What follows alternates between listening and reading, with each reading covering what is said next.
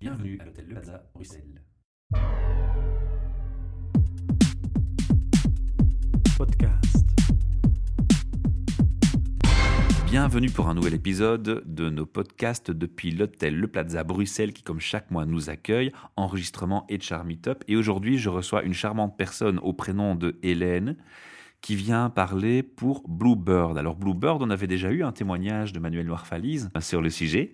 Et aujourd'hui, Hélène, tu, tu, viens nous parler d'un sujet RH un peu plus précis. Alors je vais te laisser un peu expliquer en, quelques mots de quoi on va parler ce soir. Alors oui, Bluebird, comme, euh, comme Manu l'avait déjà présenté précédemment, c'est une société de consultance en informatique, propose euh, des services d'audit, de project management en informatique, dans des domaines bien spécifiques. On invite les auditeurs à réécouter, à réécouter l'épisode, bien entendu, pour avoir tout en tête. Pour avoir tout en tête, parce que c'est vraiment, un, vraiment de l'informatique très spécifique. -hmm. Et le souci que nous avons à l'heure actuelle, comme nous sommes une petite structure, c'est de pouvoir en fait attirer le personnel et de pouvoir le, pas, le faire vraiment faire passionner par le travail.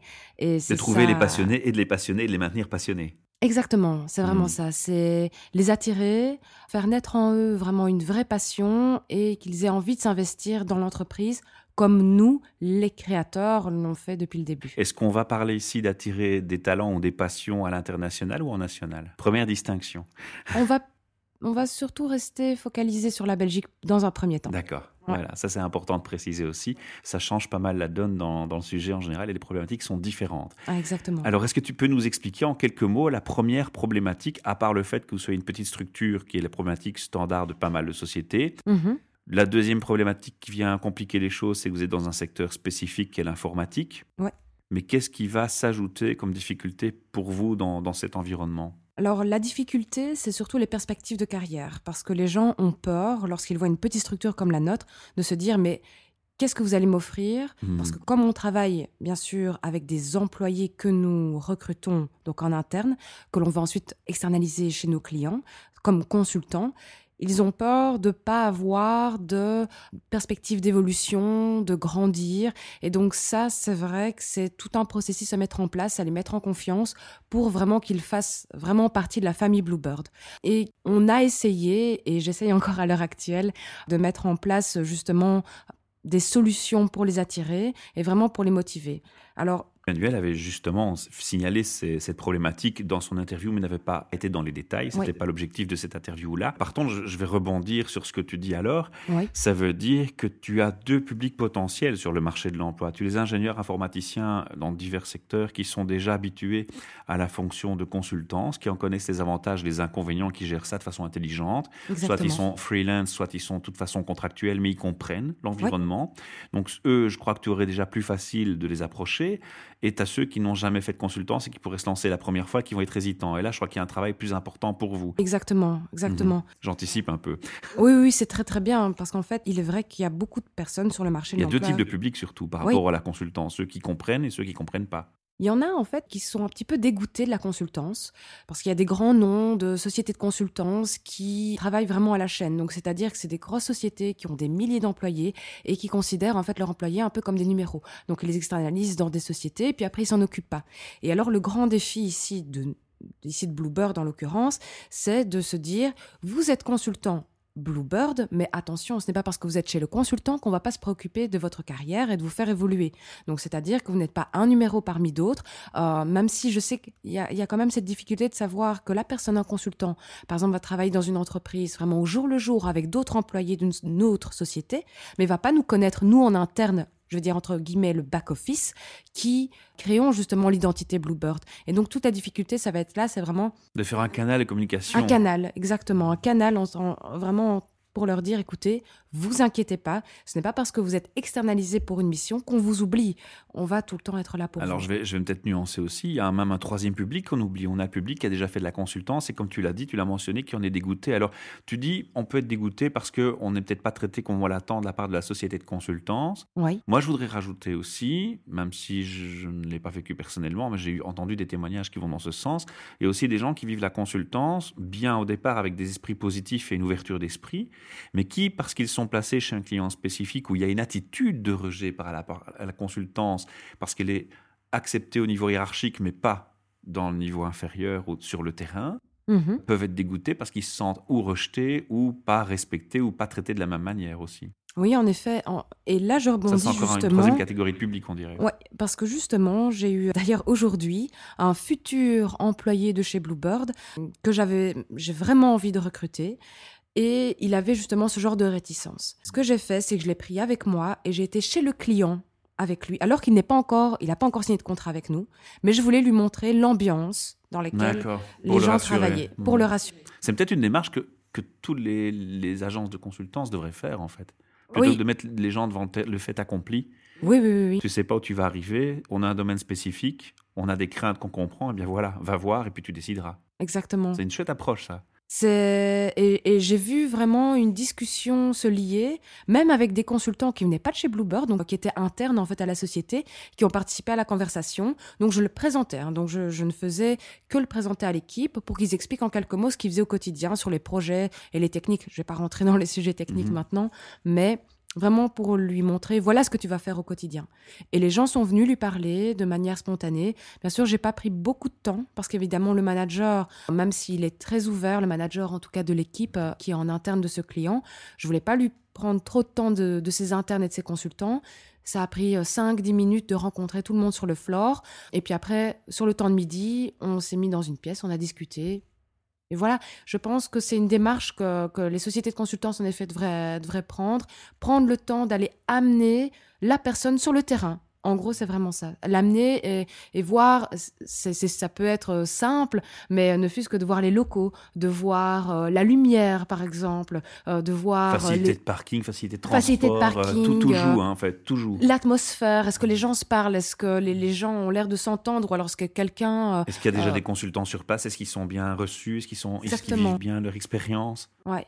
Donc c'est déjà une approche très différente de seulement se dire tu vas aller en entretien chez mon client, si tu plais, tu vas aller en mission et point. Ce qui est lourd peut-être pour vous, c'est, le temps à investir alors qu'on n'est même pas sûr de signer un contrat déjà.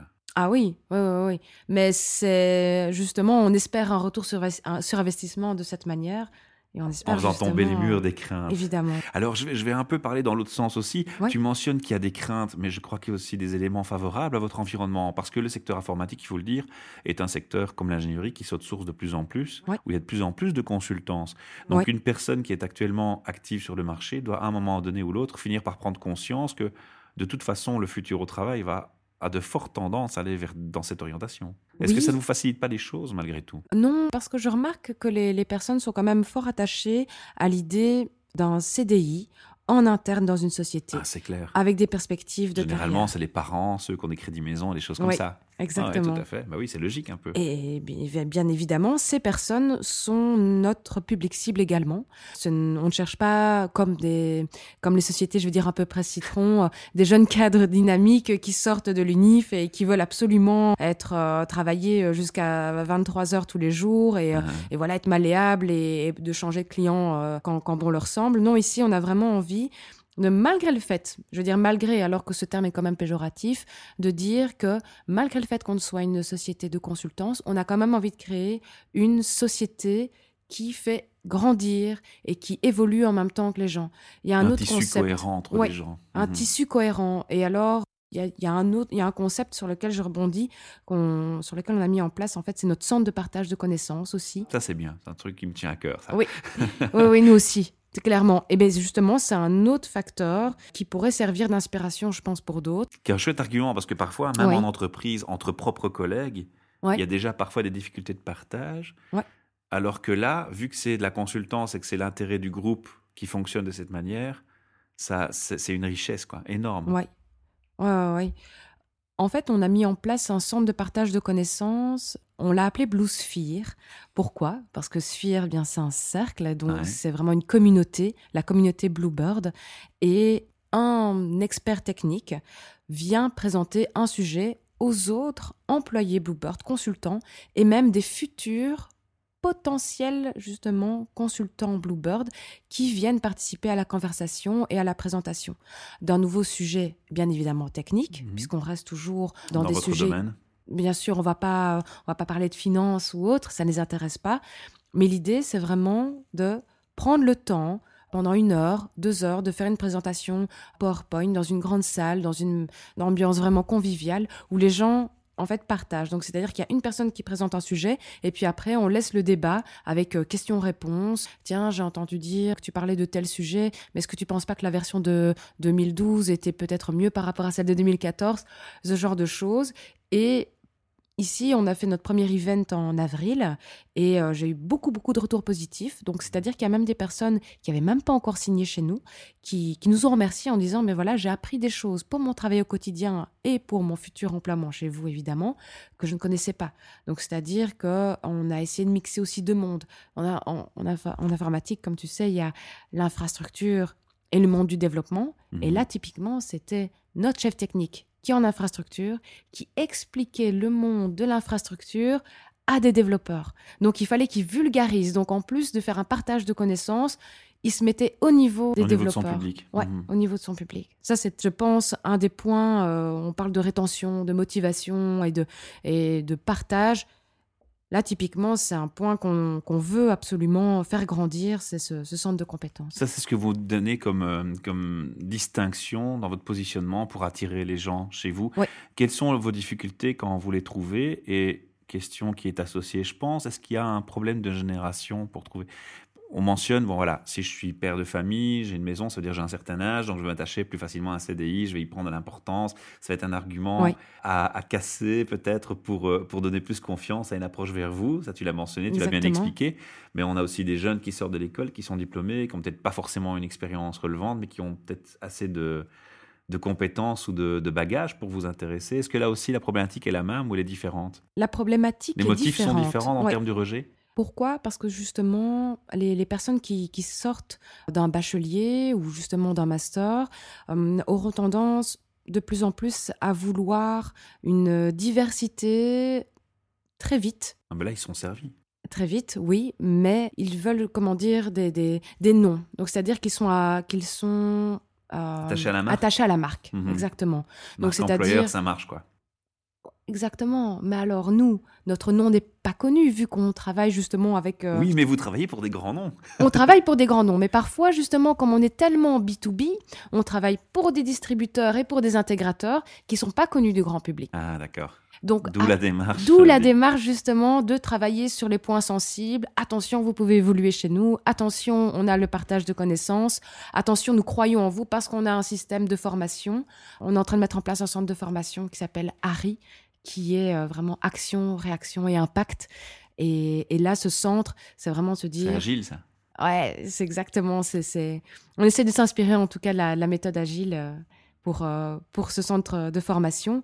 Mais voilà, à retenir que les jeunes aujourd'hui sont attachés à la marque et sont attachés également, bizarrement, très très fort au multiculturel. Donc ils voudraient partir aux États-Unis, donc les pays qui font rêver. Donc c'est-à-dire parce qu'ils sont euh, plus jeunes aussi. Parce, qu'ils sont plus jeunes. et c'est le moment de le faire. Exactement, exactement. Alors pourquoi aller se mettre dans une petite entreprise si justement j'ai une, une, grosse marque aux États-Unis qui me fait un petit peu de l'œil? Ah. Donc c'est là qu'on. Est-ce qu'un des arguments positifs ne pourrait pas se dire, enfin je ne sais pas si c'est faisable, si c'est comme ça que vous vous positionnez dans votre démarche, ben, ok, je te place comme consultant là-bas, tu es dans une grande marque, tu n'es pas encore connu avec notre nom, mais tu es quand même dans une grande marque, rien t'empêche un jour de travailler pour eux parce qu'ils auront testé tes compétences grâce à nous et grâce à ton positionnement. Exactement, c'est ce qu'on leur dit. C'est aussi des, des, contrats que l'on a avec nos clients, c'est-à-dire qu'on ne ferme pas les portes. Quand on met quelqu'un en consultance chez un de nos clients, il y a toujours une porte ouverte. Si après six mois, un an, eh bien, on considère que en fait, ça te plaît de travailler en interne chez notre client et de plus vraiment jouer au jeu de la consultance, justement, de, changer de mission euh, tous les six mois, tous les ans, etc. Il y a la porte qui est ouverte pour euh, travailler de manière Donc permanente. Ça, il faut l'agrément du client aussi, quoi. Oui, mais bien souvent, ils sont d'accord. Est-ce qu'ils sont d'accord pour l'inverse? C'est plus euh, difficile, ça, non? Oui, c'est un peu plus difficile. de perdre un, fixe qui tout d'un coup se dira la consultance, moi je vois ça et j'ai envie de m'y mettre. Ça, ça arrive parfois? Ça arrive. Ça arrive, surtout quand il y a une certaine lassitude. C'est plus délicat par rapport à la démarche client-fournisseur. Oui, on va, on va essayer de ne pas le faire pour entretenir, bien sûr, des bonnes relations. Évidemment, moi, je n'ai jamais, jamais connu le cas, mhm. alors que j'ai quand même quelques années de recrutement derrière moi. J'ai jamais connu une personne d'une entreprise qui voulait euh, passer en consultance. Euh, euh, en tout cas, le monde change, hein, on ne sait jamais. Oui, le monde change. ça peut toujours arriver. D'accord. Donc ici, tu as, tu as listé donc euh, déjà de, quelques difficultés. Bon, mais quels sont vraiment les arguments qui reviennent le plus souvent quand, quand les gens ont petite structure, attachés à la marque? Il y a, d'autres arguments qui sont peut-être parfois surprenants ou déroutants que tu n'as pas, qu'on n'a pas l'habitude d'imaginer quand on a des rejets. Qu'est-ce qui fait si peur aux gens dans la consultance?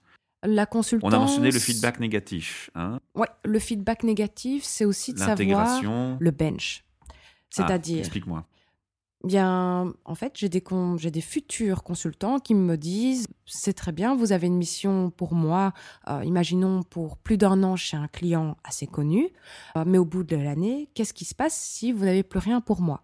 Donc, c'est-à-dire mhm. qu'on doit les rassurer. devenir à ce moment-là. Exactement qu'est-ce que je vais devenir pendant cette période de bench si vous n'avez rien pour moi fin décembre ici 2014 et c'est à nous de les rassurer en disant voilà euh, le panel de paroles, il y a la, pardon de t'interrompre au-delà des paroles il y aura de toute façon la réalité vous ah, ne pouvez pas non plus vivre avec 60 consultants ah, non. Je, joue l'avocat du diable hein. inactif ah non ça c'est ça c'est pas possible c'est pas possible. C'est pour ça que de toute manière, on est toujours. On peut pas faire des fausses promesses. je veux dire, tu peux pas non plus hein. dire on aura toujours une solution pour toi. Non, on ne, on ne ment pas. Voilà. Donc, c'est-à-dire qu'on leur dit, écoutez, de toute manière, nous, on a prévu toujours une soupape de sécurité. Donc, c'est-à-dire qu'on a d'autres clients qui seront potentiellement intéressés par vous pendant le bench. Mhm. Mais c'est vrai qu'on ne peut rien promettre. En fait, on n'a pas envie que lorsqu'un consultant vient chez nous, ce n'est pas pour le client final qui signe, mais c'est pour être dans Bluebird. Donc, c'est-à-dire que c'est pour vivre avec nous, évoluer avec nous, faire partie toujours de cette communauté dont, je parle et, prendre le risque aussi avec nous de faire partie d'une start-up. Donc, c'est-à-dire, s'il y a un risque que, que je sois, exactement, je sois sur le bench pendant 15 jours, je le serai. Et c'est aussi une manière d'être proactif. Et, euh, Alors je te rassure, j'ai joué le diable, je vais jouer l'ange aussi. Ils doivent aussi, de toute façon, se rendre compte que dans n'importe quelle société, à l'heure actuelle, il n'y a plus aucune garantie d'emploi nulle part. Exactement. On a parlé tantôt d'outsourcing, d'extériorisation. Voilà. Donc ça, c'est aussi un, argument que tu peux rajouter à ta liste que tu as déjà, je pense. C'est vrai, c'est vrai. manière, aujourd'hui, avec, euh, bah, je ne reviendrai pas sur toute la législation qui, mhm. qui est apparue ici en 2014, on a peur, en tout cas, que les entreprises et je remarque ça, est de plus en plus, soit de plus en plus frileuse à engager directement en CDI. D'où justement les difficultés. Eh bien, on a vu la motivation du licenciement avec la, la suppression de la période d'essai. Ce sont tous des arguments que nous, on peut mettre en avant parce que justement, on est prêt, nous, Bluebird, en tant que petite structure, à croire en vous et à vous faire signer directement en CDI parce que justement, on a des missions, mais on a envie surtout de grandir et de faire venir les bonnes connaissances de notre équipe. En vous, et d'investir. Mmh. Donc ça, c'est aussi un argument qu'on met en avant. Faites attention à cette nouvelle législation qui a qui n'a pas que ses bons côtés. Oui, elle a des effets pervers et en fait, ça vous arrange quelque part pour vos arguments, mais c'est pas forcément ce qui rassure tout le monde. Ça ne rassure pas tout le monde. Ça fait peur de savoir uh-huh. que cette période d'essai est supprimée. En même temps, d'un bon côté, c'est-à-dire que les six mois, au bout de six mois, il n'y a plus le coup près qui fait que et l'employeur et l'employé pouvaient quitter euh, mmh. de toute manière euh, avant les six mois euh, aussi vite que prévu, parce qu'avant c'était comme ça. Maintenant c'est terminé, mais faire attention parce que la motivation du licenciement est là. Alors je vais reprendre ma casquette du petit diable. Oui. Quelques secondes. On imagine que vous placez un consultant, ça se passe bien, il est convaincu, vous l'engagez, vous le passez chez un, client. Oui. Puis il y a des situations où ça se passe comme ça, malheureusement, malgré les compétences que vous avez décelées chez lui et les qualités évidentes qu'il a et qu'il peut prouver sur le terrain. Par contre, le courant passe pas du tout avec le client ou l'ambiance, même s'il était euh, mis en contact avant. Oui. Et tout d'un coup, ça se passe mal et le client vient vers vous et dit ça, désolé, mais ce gars-là, je le garde pas. Oui. Alors, là, euh, qu'est-ce qu'on fait? Ça aussi, c'est un argument qui revient. C'est une très bonne question. C'est une très bonne question et c'est euh, une crainte que nous avons parce que c'est clair que nous, on peut flasher. Ça reste rare, je conviens, mais bon. nous, on, peut flasher sur quelqu'un, donc vraiment euh, être complètement fan de la personne et se dire c'est cette vous personne. Vous, vous, le faites valider par le client de toute façon. Donc, normalement, le, le, le, concept est, bon, mais malgré tout, à la fin, il peut y avoir le couac. Il peut y avoir un couac et à ce moment-là, je pense que si nous croyons vraiment dans cette personne et que nous considérons en fait que ça se répète pas chez plusieurs clients, exactement, et qu'on considère en fait que c'est ce client-là justement qui pose problème, alors là on peut faire confiance et donner une seconde chance justement à notre mmh. consultant et se dire on va te mettre quand même autre part et on va voir comment ça se passe. Est-ce que c'est un argument qui vous est proposé dans, les échanges avec vous? Ça, ça, vient parfois? Ça vient même très très fréquemment. Par vécu Si, si vous dites fréquemment, c'est qu'il y a un vécu derrière, non? Oui, oui, en fait, euh, pas mal de, futurs euh, employés Bluebird nous disent voilà, qu'est-ce qui se passe justement si je ne m'entends pas avec le client? Est-ce que vous allez me mmh. retrouver quelqu'un d'autre? Et là, en effet, c'est la question de savoir euh, qu'est-ce que je fais? Et en effet, on va d'abord analyser la situation, comprendre le pourquoi du comment, pourquoi la situation a été finie et pourquoi il y a une mésentente, et voir non pas à qui la faute, parce que ça ne sert à rien de dire, Non, euh, de, mon- montrer du Il n'y a doigt. pas tout bon, tout blanc, tout Non. noir ou voilà. Non, ça sert à rien. C'est gris et gris clair. Ça sert à rien. Il faut juste voir la situation et essayer d'être le plus objectif possible et se dire chacun a un avis et une opinion complètement différente. Maintenant, si je crois en mon employé, J'adapte et, j'adapte et je propose. et je propose à une autre mission. Euh, Alors, je vais continuer mon petit jeu de diable Ouais. et d'ange. Je remets mes ailes d'ange. On peut dire aussi que quelque part, quand on engage une relation de travail avec un nouvel employeur, même s'il n'y a plus de période d'essai, etc., comme tu le mentionnais, ouais. on peut aussi très bien être pris au dépourvu une fois qu'on est chez un nouvel employeur où ça va pas du tout dès le départ. Ou après trois mois ou six mois. Oui, La problématique est la même en fait. exactement. En fait, euh, même Le si... contrat fixe ne donne pas plus de garantie dans ce cas. Exactement, parce que même si vous êtes en interne dans une, dans une société et qu'après trois mois, vous n'avez pas du tout un bon feeling, la faute à qui? Mhm. Il n'y a pas vraiment une faute, c'est juste un feeling, une atmosphère, une ambiance. C'est de qui- l'humain. C'est de l'humain on de peut pas gérer tout l'humain à 100%. quoi. Non, parce Mhm. que ici, ici, par exemple, nous, on a toute une batterie de tests, d'évaluation dès le début, justement. Évaluation technique, évaluation psychométrique, rencontre de toutes les personnes de chez Bluebird, en tout cas le back-office, en tout Mhm. cas chef technique, directeur et autres, pour être Vous êtes certain, vraiment impliqué. vraiment impliqués. Donc Ah. on est vraiment tous impliqués, euh, tout le monde dans le même panier, on, on s'implique à, à du 300% avec tous les futurs consultants. Maintenant, s'il y a un couac, évidemment, à qui la faute, encore une fois, et je ne pense pas qu'il y a une faute, je pense aussi c'est toujours une question de, de ressenti, Mhm. mais c'est très très subjectif. On parce reste toujours que- encore une fois dans l'humain. Mhm. C'est trop, c'est trop subjectif que pour pouvoir dire je mets directement fin à la relation parce que ça n'a pas correspondu euh, justement euh, à la, à la mission. Je pense pas que ce soit, ce soit ça justement la solution. Alors je remets mes, mes cornets Oui. J'entends parfois aussi autour de moi. Bon, c'est un domaine que je connais bien. hein. Ouais, J'ai- ouais. Autour de moi plein d'informaticiens, plein d'ingénieurs, et, et j'ai des gens que je connais, enfin pas dans le cadre de mon travail actuel, mais dans mon parcours, Oui, qui sont ou consultants ou non. J'entends parfois aussi des feedbacks de sociétés de consultance. Je dis pas que c'est la vôtre, mais ça doit être une problématique qui vous revient, qui est de dire bah, petite société, petite structure. Consultance, donc parfois problème de retard de paiement de salaire, problème administratif, euh, lourdeur administrative ou euh, amateurisme sur certains, sur certains côtés. Moi, par contre, là, personnellement, j'ai connu un cas de figure comme ça pour mon, mon propre parcours. Donc, qu'est-ce qu'on qu'est-ce qu'on a à ce moment-là à proposer euh, comme argument? Alors là, justement, là, je peux rebondir assez positivement parce qu'en fait, euh, le directeur et moi-même, justement, Manuel Norfalise et moi-même, nous avons un background justement en consultance. Et donc, c'est-à-dire que nous avons déjà géré pas mal de consultants Et un vécu surtout. et un vécu.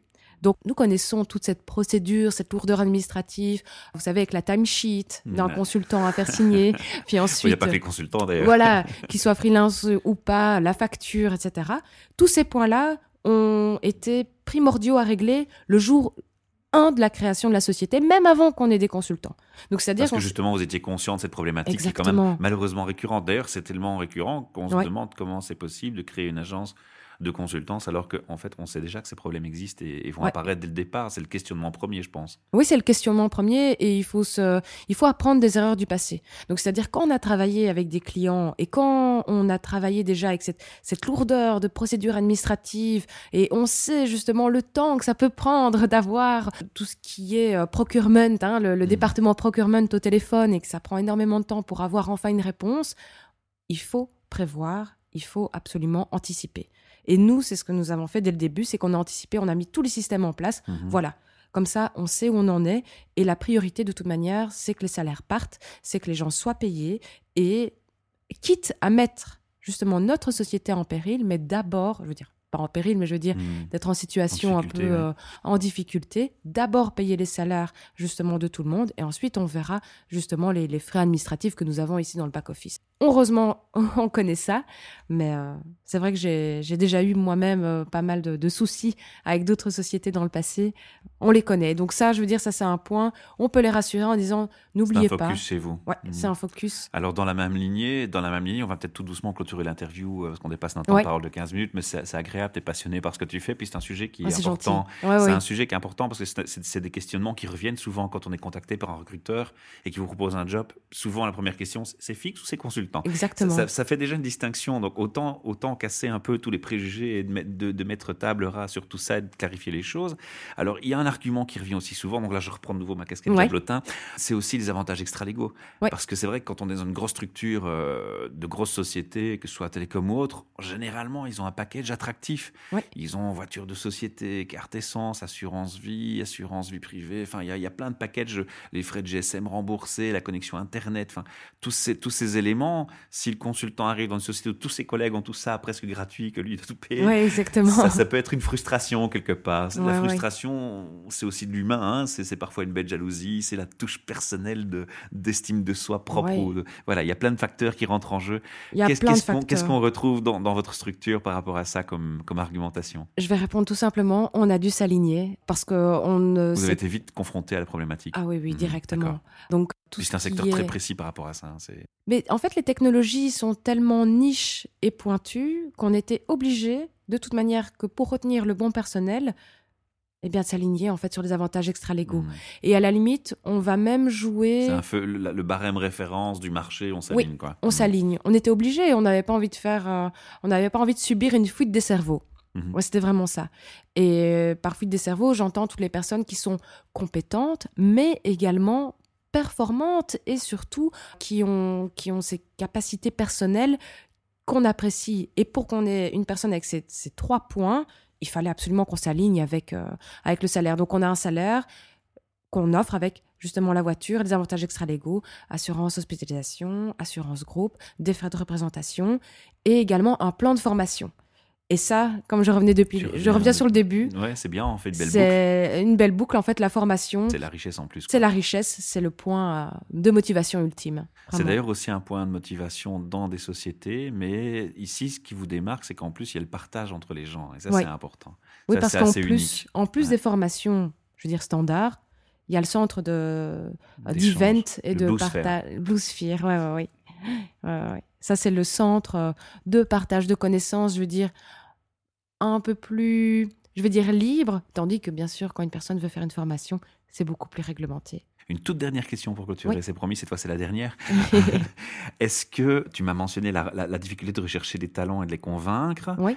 est-ce que ça veut dire aussi que ça va vous donner un avantage de laisser la chance à des gens qui n'ont peut-être pas le diplôme, pas le talent, mais de se former avec vous? Justement, Vous une- ouvrez des portes dans ce sens? C'est une très très bonne euh, une très bonne remarque parce que justement on s'est posé la question est-ce que le diplôme faisait tout? Et euh, Ou est-ce que Et- l'expérience peut jouer? Eh bien On a Moi, fait un débat avec Charmy Top là-dessus euh, dans une de nos soirées. Ah, ben, c'est un très, assez- très bon débat.